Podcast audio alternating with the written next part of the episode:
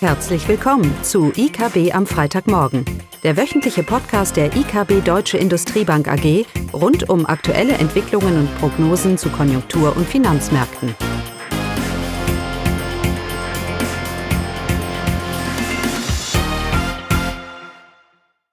Willkommen zu IKB am Freitagmorgen mit Klaus Bautnecht und mir. Und Caroline Vogt. Ja, guten Morgen. Wir wollen uns heute ein bisschen über die USA unterhalten. Wir hatten ja da eine FED-Sitzung ähm, aus der Eurozone, haben wir äh, volkswirtschaftliche Zahlen und natürlich auch Deutschland im Fokus. Die jüngsten Stimmungsindikatoren machen da ein bisschen Sorge. Als Sonderthema wollten wir auf die, das Spannungsumfeld zwischen Lohnentwicklung und Gewinnpotenzial in Deutschland mal ein bisschen sprechen und ein paar Gedanken zu Japan. Heute ist ja dieses, tritt ja dieses japanische EU-Japan-Handelsabkommen in Kraft äh, und dazu auch ein oder zwei Gedanken. Ja, fangen wir gleich mal mit den USA an. Wir hatten eine FED-Sitzung und wie erwartet hat auch die FED jetzt einige beruhigendere Töne, einen beruhigenderen Ton angestoßen.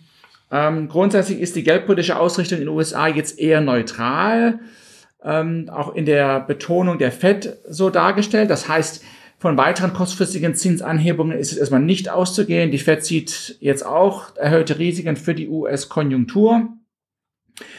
Und auch ihre, ihre Rückführung der Bilanz, die äh, Fed, wir erinnern uns, die Fed äh, verkauft ja jeden Monat Anleihen, um ihre Bilanz zurückzufahren. Auch da hat sie sich schon geäußert, dass das vielleicht schneller fertig ist, als man es vielleicht vorher erwartet hatte. Also grundsätzlich ein Bild, das was erwartet war.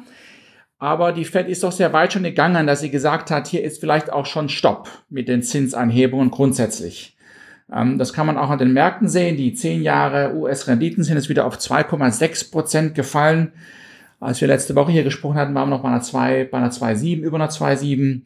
Hier ganz klar das, das Signal der Fed, dass die geldpolitische Tightening in den USA jetzt doch vielleicht sehr bald ihrem Ende zugeht. Da mag vielleicht noch eine Zinsanhebung drin sein im Verlauf des Jahres, wird von manchen Volkswirten auch noch erwartet. Aber das ändert eigentlich grundsätzlich am Bild nichts, dass wir hier die Wende in der amerikanischen Geldpolitik jetzt doch äh, erreicht haben. Und wir uns vielleicht eher Gedanken machen sollten, wann die erste Zinssenkung in den USA stattfindet. Vor allem, wenn man sich die Prognosen anschaut für das BIP-Wachstum im nächsten Jahr, da ist ja die Spanne relativ breit und da gibt es auch durchaus Meinungen, dass die US-Wirtschaft deutlich sich verlangsamen könnte nächstes Jahr. Und in dem Fall wäre auch eine Zinssenkung der Fed sicherlich nicht auszuschließen. Die Renditemärkte sagen uns ja, dass die US-Konjunktur weiterhin eher mau läuft. Zehn Jahre Renditen 2,6 Prozent, da muss ich schon sehr negativ sein für die USA. Wenn ich das als eine zufriedenstellende, als eine fundamental richtiges Zinsniveau einschätzen würde. Die aktuellen Zahlen aus den USA sind allerdings weiterhin ganz gut. Wir hatten Arbeitsmarktzahlen die Woche und die haben sogar nach oben überrascht. Der amerikanische Arbeitsmarkt tut weiterhin gut. Die Stimmungsindikatoren sind weiterhin, auch wenn sie nicht mehr auf ihren Rekordhoch sind, weiterhin sehr unterstützend für die Konjunktur. Und sicherlich versucht hier die Fed proaktiv zu handeln. Die Frage ist ja nicht, wo ist die US-Wirtschaft aktuell? Die Frage ist, wo ist die Wirtschaft in zwölf Monaten? Und das gleiche gilt natürlich auch für Europa, Caroline. Und da kamen ja so ein paar Zahlen raus aus Europa, die auch der FED, ach der EZB, nicht unbedingt gefallen sollten. Nee, also wir hatten Zahlen zur Geldmenge und zur Kreditvergabe, die eigentlich erstmal recht positiv kommentiert wurden. Äh, das Geldmengenwachstum liegt bei über vier Prozent im Dezember und auch die Kreditvergabe ähm, bei 4,0 Prozent in der Eurozone und natürlich weiterhin mit einer sehr heterogenen Entwicklung in den einzelnen Ländern. Aber dennoch ähm, sind das keine Zahlen, die nun wirklich nun eine sehr expansive Geldpolitik in der Eurozone widerspiegeln. Natürlich die ähm, Geldpolitik der EZB ist expansiv ausgerichtet mit Null Zins, mit den Nullzinsen. Ähm, aber die Wirkung ist eben eine andere. Das äh, ja, kann man sich so vorstellen wie beim Pkw, der untermotorisiert ist. Man drückt aufs Gaspedal, aber es passiert eben nicht viel. Und das spiegelt sich auch in den Konjunkturzahlen wieder, auch jetzt in den Inflationsraten aktuell die ja rückläufig sind, aber eben auch jetzt in den Konjunkturdaten. Wir hatten ja in der Eurozone ab dem dritten Quartal eine Verlangsamung, nur noch eine moderate Entwicklung. Das BIP ist um 0,2 Prozent gewachsen. Das hat sich jetzt im vierten Quartal fortgesetzt. Ähm, dabei ist Italien jetzt in die Rezession gerutscht. Erfreulich ist das Wachstum in Spanien. Das konnte etwas zulegen, 0,7 Prozent. Und erfreulich ist zudem die Entwicklung in, in Frankreich. Hier hatte man eher damit gerechnet, dass sich die Wirtschaftsdynamik verlangsamen sollte, eben aufgrund der politischen Konflikte und der Gelbwesten-Proteste. Aber das Wachstum ist stabil geblieben bei 0,3 Prozent, also hier eine, eine recht freuliche Entwicklung. Für Deutschland sind das natürlich keine guten Vorgaben. Wir wissen, das Wirtschaftswachstum 2018 liegt bei 1,5 Prozent. Und jetzt mit diesen Vorgaben aus der Eurozone bedeutet es, dass äh, die deutsche Wirtschaft im vierten Quartal wahrscheinlich nur äh, sehr, sehr schwach gewachsen ist. Ja, und der Ausblick äh, bleibt, ja, hält sich nicht weiter auf. Die, die Risiken äh, sind weiterhin vorhanden, oder? Ja, Risiken, Risiken, Risiken. Also die letzten Wochen und Monate in Volkswirte das einzig bestimmende Thema. Was ich so interessant finde, ist, dass wenn man sich mal das globale Konjunkturbild, das sich ja jetzt eintrübt, anschaut, dann ist interessant zu erkennen, dass eigentlich die Gründe dafür erstmal alle regional sind. Wir machen uns Sorgen in China über die Kreditvergabe und über den Häusermarkt und da kamen Zahlen aus China heute Morgen.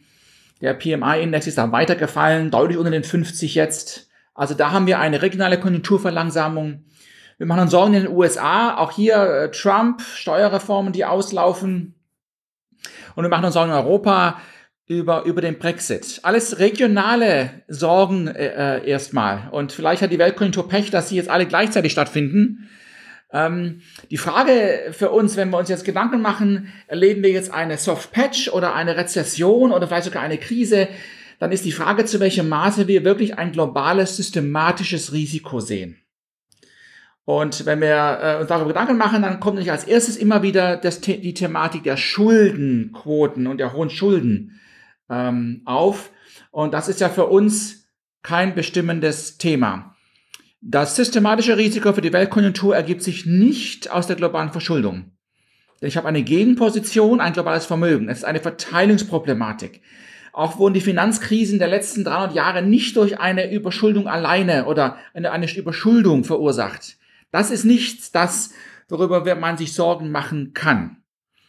Das Entscheidende, wenn man über globale systematischen Risiken sich Gedanken macht, dann ist es der globale Offenheitsgrad, die Weltwirtschaft, die Globalisierung, der Handel. Dann ist das das entscheidende Thema. Denn das, die, die, der ansteigende Offenheitsgrad der Weltwirtschaft war der Treiber des globalen Wachstums. Ja, die letzten 20, 25 Jahre kann man, kann man fast sagen. Wenn wir uns also Sorgen machen über eine globale synchronisierten Abschwung, der auch systematische Risiken bis hin zu einer Krise vielleicht mit sich bringt, dann müssen wir überlegen, zu welchem Maße wir es als plausibel erachten, dass der Offenheitsgrad der Weltwirtschaft nachlässt. Und jetzt wird jeder den Finger heben und sagen, ja, da ist ja das Risiko mit Trump und im Handelskonflikt und so weiter. Nein, ist es nicht. Trump ist ja nicht aus, den Protektionismus hochzuschrauben. Trump ist nicht aus, den Offenheitsgrad der Weltwirtschaft zurückzufahren, sondern Trump ist aus, einen Deal zu machen. Und die USA ist im Welthandel nicht so bedeutend, beziehungsweise die Beziehung zwischen China und den USA, dass man hier von einem Rückgang im Offenheitsgrad ausgehen sollte. Auch die Indikatoren, die wir im Moment sehen, Stichwort Welthandel, Containerlöschungen und so weiter, zeigen, dass die Weltwirtschaft und der Handel doch weiterhin sehr, sehr ähm, dynamisch ist. Also wir weigern uns hier bei der EKB weiterhin die Meinung zu teilen, dass sich wir hier ein globales Risiko aufbauen, dass das, das Risiko einer Krise hier deutlich eskaliert. Denn die Grundlage einer Krise, nämlich eine, ein Aufblähen von toxischen Assets, die intransparent sind und die eine Liquiditätskrise verursachen, das ist immer die Grundlage einer, einer, einer Wirtschaftskrise. Ähm, das war in der großen Depression so in den 20er Jahren, das war in der letzten Finanzkrise so.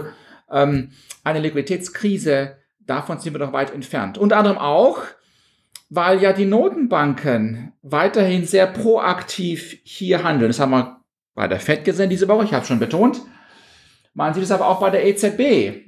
Denn wir haben ja weiterhin die Situation, dass wir keinen Interbankenmarkt haben. Dass das Vertrauen unter den Banken, sich Geld zu leihen und der Geldmarkt hier effizient handelt, der ist, ist ja nicht gegeben. Sondern die EZB gibt Liquidität jeder Bank äh, in, in Europa. Und da ist auch schon wieder Diskussion, dass sie das auch langfristige Repo-Transaktionen, langfristige Tender geben, geben wird, ähm, auch unbedingungslos über mehrere Jahre. Alles ein Versuch, sicherzustellen, dass das europäische Bankensystem nicht in, das, in die Problematik hineinfällt, dass wir einen Vertrauensverlust haben und daher aus eine Liquiditätskrise. Also Argumente über eine Krise für die Weltwirtschaft, die lehne ich weiter ab. Wir haben regionale Abkühlungen, aber wir haben auch regionale Gegenmaßnahmen. Die haben wir in den FED in den, in den USA diese Woche gesehen mit der FED. Die sehen wir in China. Da sind schon äh, konkrete Ankündigungen. Wir erwarten auch noch eine Mehrwertsteuersenkung in China und wir erwarten eine höhere Abschreibung auf ähm, für, den, für das private Einkommen. Wir erwarten grundsätzlich, dass die chinesische Regierung mehr Fokus auf den privaten Konsum legt in ihrer Konjunkturstimulierung als auf Infrastrukturinvestitionen. Das ist ja für uns aus deutscher Sicht sehr erfreulich. Ähm, denn wenn eine weitere Straße sonst wohin gebaut wird, hilft uns das weniger, als wenn der chinesische Konsument und damit auch seine Fähigkeit, Autos zu kaufen, hier, hier gesteigert wird. Also Gegenmaßnahmen sind hier auch schon im, im Gange und es ist wichtig, die nächsten Wochen sicherlich hier Perspektive zu behalten. Natürlich bleibt der Brexit eine große Unsicherheit. Ich bin mir noch nicht sicher, wie ich das, wie das einzuschätzen ist. Ob wir hier ein Beispiel haben einer maßlosen Ignoranz einer britischen äh, Regierung oder ob die das größte Pokerspiel spielen aller Zeiten. Wir werden mal, wir werden mal, mal schauen. Äh, und sicherlich sind die Risiken, die sich aus einem harten Brexit ergeben, nicht zu banalisieren. Ich betone es immer wieder, weil wir ja auch eine Zerbröckelung der der EU und UK Beziehungen natürlich dann daraus ableiten können, ist das Thema sicherlich nicht zu, ban zu banalisieren.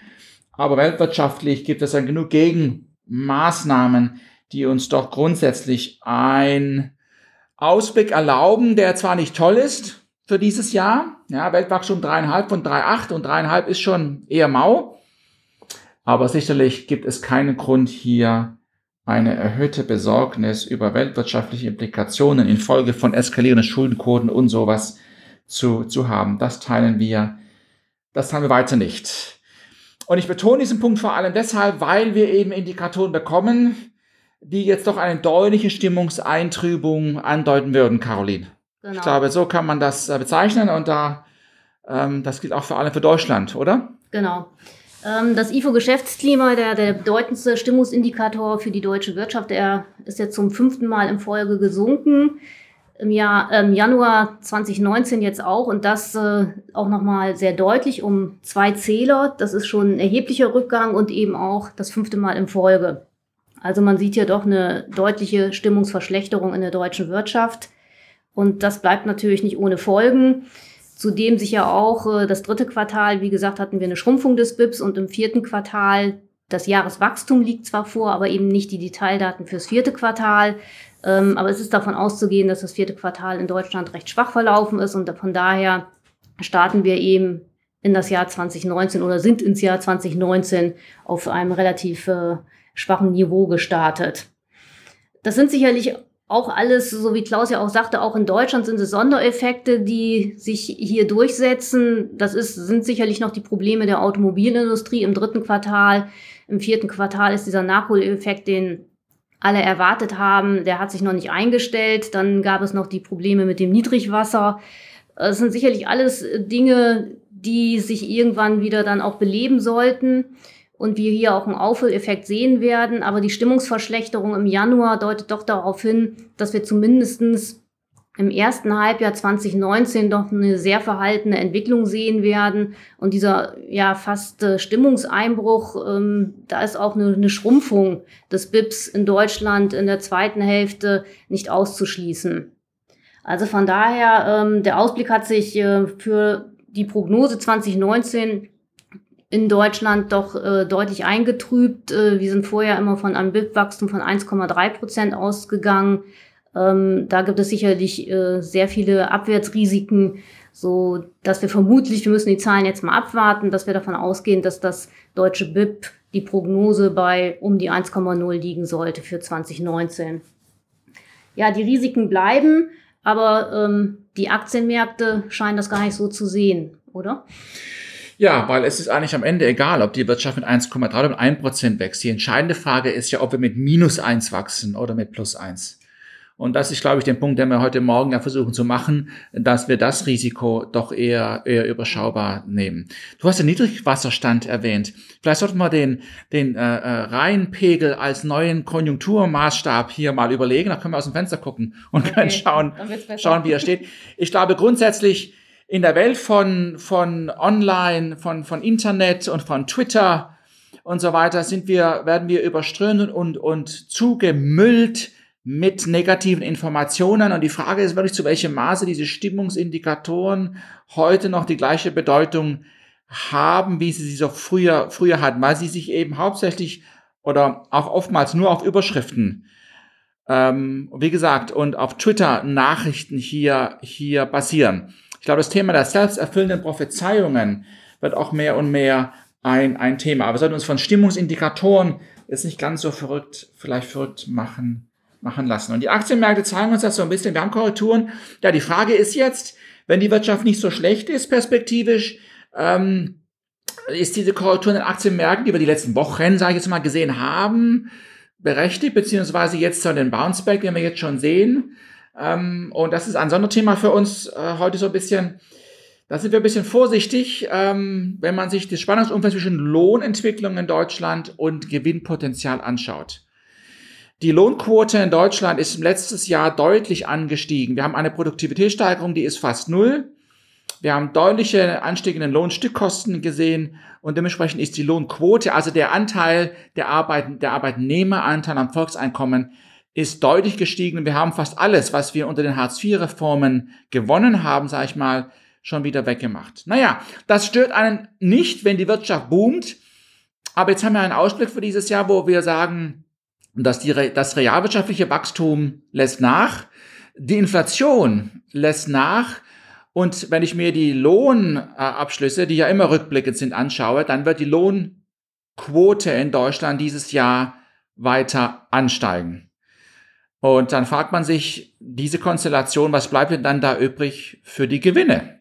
Ja, wenn der Umsatz nicht viel wächst und der Druck, der Kostendruck ist da, wie viel Raum ist da für das Gewinnpotenzial? Und da sehen wir eben, dass da durchaus auch negative Überraschungen kommen könnten, ähm, weil die Lohnquote hier doch eine ganz entscheidende Rolle gespielt hat, auch früher, als sie gesenkt wurde unter den Reformen und eben jetzt, wo wir das alles wegmachen.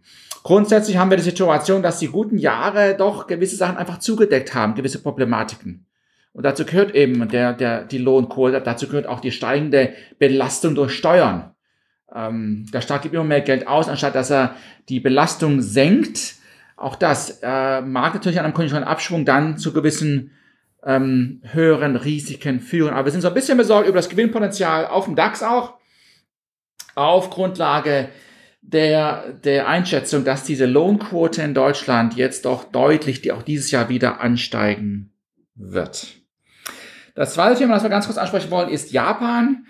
Ähm, wir haben im Juni schon darüber etwas länger ähm, einen Bericht geschrieben und äh, das Handelsabkommen ist jetzt, äh, tritt jetzt in Kraft. Was heißt das? Was heißt das vor allem für Deutschland? Was heißt es für seine Branchen, für unsere Branchen? Und ähm, wir Japan mag zwar die drittgrößte Volkswirtschaft sein, aber nur ein Prozent unserer Exporte gehen nach Japan. Das hängt auch damit zusammen, dass die japanische Wirtschaft grundsätzlich eine sehr geschlossene Volkswirtschaft ist. Man glaubt immer, Japan ist eine große Exportnation, aber gemessen oder relativ zu dem, zum BIP, zu der Größe der Wirtschaftsleistung, äh, ist das gar nicht mal eine so offene Volkswirtschaft. Der Offenheitsgrad, also Import und Exporte machen gerade mal um die 40 Prozent aus des BIPs. In Deutschland liegt diese Zahl doppelt so hoch. Ähm, und von daher, ein Prozent unserer Exporte gehen dahin. Auch wenn man sich jetzt auf der Angebotsseite anschaut, die Vernetzung, zu welchem Maße wir hier vielleicht profitieren, dass wir Vorleistungsgüter billiger bekommen aus Japan äh, und zu welchem Maße das unsere Produktionsketten hier äh, hilft und die Kostenstrukturen unserer Unternehmen verbessert. Auch hier sind die Zahlen eher überschaubar. Wir haben kaum der Anteil unserer Vorleist importierten Vorleistungsgüter, die aus Japan kommen, das ist eher, das ist alles sehr, sehr überschaubar, bis auf die Elektroindustrie, aber auch da reden wir von vier Prozent der Gesamtimporte, die wir brauchen, kommen hier aus Japan. Also die höhere Vernetzung, die sich jetzt aus dem Handelsabkommen ergeben mag, Äh, das ist für uns jetzt nicht ganz so von größerer Bedeutung. Entscheidend für die deutsche Wirtschaft bleibt eben, wie die japanische Wirtschaft grundsätzlich funktioniert und zu welchem Maße das BIP-Wachstum sich da, sich da jetzt perspektivisch erholt. Und da haben wir ja, die Thematik ist ja bekannt, dass wir eben da gewisse Probleme in Japan haben. Ähm, natürlich ist grundsätzlich ist das Argument vielleicht zu machen, dass mit diesem Handelsabkommen würde sich vielleicht der Offenheitsgrad der japanischen Wirtschaft jetzt mittelfristig äh, auch äh, anheben und ein höherer Offenheitsgrad bedeutet eine höhere Dynamik, eine höhere Veränderung, Impulse kommen in die Wirtschaft und das könnte vielleicht auch helfen, die japanische Wirtschaft aus ihrem aus ihrer Stagnation, wo sie ja schon länger steckt, ähm, herauszuholen. Hier auch noch mal ein Punkt. Jetzt sind die, die deutschen Zinsen auch gefallen und man spricht wieder mehr und mehr von einer Japanisierung war ja mal in der Eurokrise auch das große Thema. Wir kriegen japanische Verhältnisse und es ist immer wichtig zu unterscheiden, von was reden wir hier eigentlich. Ja, wenn man sich die Zinskurve in Deutschland anschaut, dann ist die relativ flach und es mag durchaus sein, dass sie den Charakter von Japan annimmt. Das heißt, dass sie noch auf Jahre so flach, relativ flach bleibt. Aber was die Realwirtschaft angeht und was die Inflation angeht, haben wir in Europa ganz andere Dynamiken als in Japan. Wir haben ja zum Glück einen Euro und keinen Yen, der deutlich aufgewählt hat und der immer in, Zeit, in unsicheren Zeiten in Asien als Safe Haven gilt und dementsprechend aufwertet und Deflationsdruck nach India, in die japanische Wirtschaft reinbringt. Das haben wir ja so nicht. Wir sind auch, und auch die Eurozone ist eine viel offenere Volkswirtschaft, auch was den Arbeitsmarkt angeht, als Japan. Also bitte, wir können argumentieren, die Zinsen bleiben eher ähnlich wie in Japan, aber nicht die Realwirtschaft und nicht die Inflationsdynamik. Diese negative Sichtweise, die lehne ich absolut ab. Wobei mir eigentlich scheint, Caroline, dass der größte Profiteur von, den Japan von diesem Handelsabkommen erstmal Wein, Käse und damit eher unser Partner westlich von uns hier der große Profiteur sein sollte als grundsätzlich deutsche Wirtschaft. Aber das ist äh, vielleicht ein anderes Thema. Ja, dann vielleicht noch ganz kurz zum, zum Wochenausblick. Ähm, ich habe ja schon über Brexit so ein bisschen was gesagt, die große Unsicherheit. Wir bleiben bei der Einschätzung, dass die Bank of England sich hüten wird, äh, irgendetwas zu tun an der Zinsschraube. Ist eigentlich ganz egal, was mit Brexit passiert. Denn einigt man sich, dann wäre das Pfund auf und dann sinkt die Inflation, dann wird die Bank of England die Zinsen nicht anheben haben wir einen harten Brexit und die, US, die britische Wirtschaft geht in eine doch scharfe Rezession, dann wird die Bank of England die Zinsen auch nicht anheben. Aber was ist denn sonst noch interessant nächste Woche? Ja, der Shutdown wurde ja beendet, also zumindest bis ja. zum äh, 15. Februar gibt es in den USA eine Übergangsfinanzierung und äh, dann hoffen wir mal, dass es nächste Woche wieder einige US-Daten geben wird. So soll zum Beispiel das US-BIP fürs vierte Quartal veröffentlicht werden. Da wird doch mit einer deutlichen Verlangsamung gerechnet, auch wegen des Shutdowns. Ja, und ansonsten hätten wir Industriedaten Deutschland, ja, und eben das Bank of England Treffen. Das ist es. Ja, wobei bei den Industrieproduktionszahlen muss man ein bisschen aufpassen. Das sind eher Nachzügler der Konjunktur als, als Vorreiter. Aber interessant natürlich, weil wir wissen, dass in den großen Industrieländern aktuell die Industrieproduktion Jahr auf Jahr negativ läuft. Das gilt für China, nee, das gilt für die Eurozone vor allem, das gilt für Deutschland, ebenso für, für andere Euro-Länder. Von daher ist äh, interessant zu sehen, zu welchem Maße hier die schlechte Stimmung sich jetzt mehr und mehr da in der Realwirtschaft vielleicht wiederfindet. Okay, Gut. damit hätten wir es, oder? Gut, dann schönes Wochenende. Tschüss. Tschüss.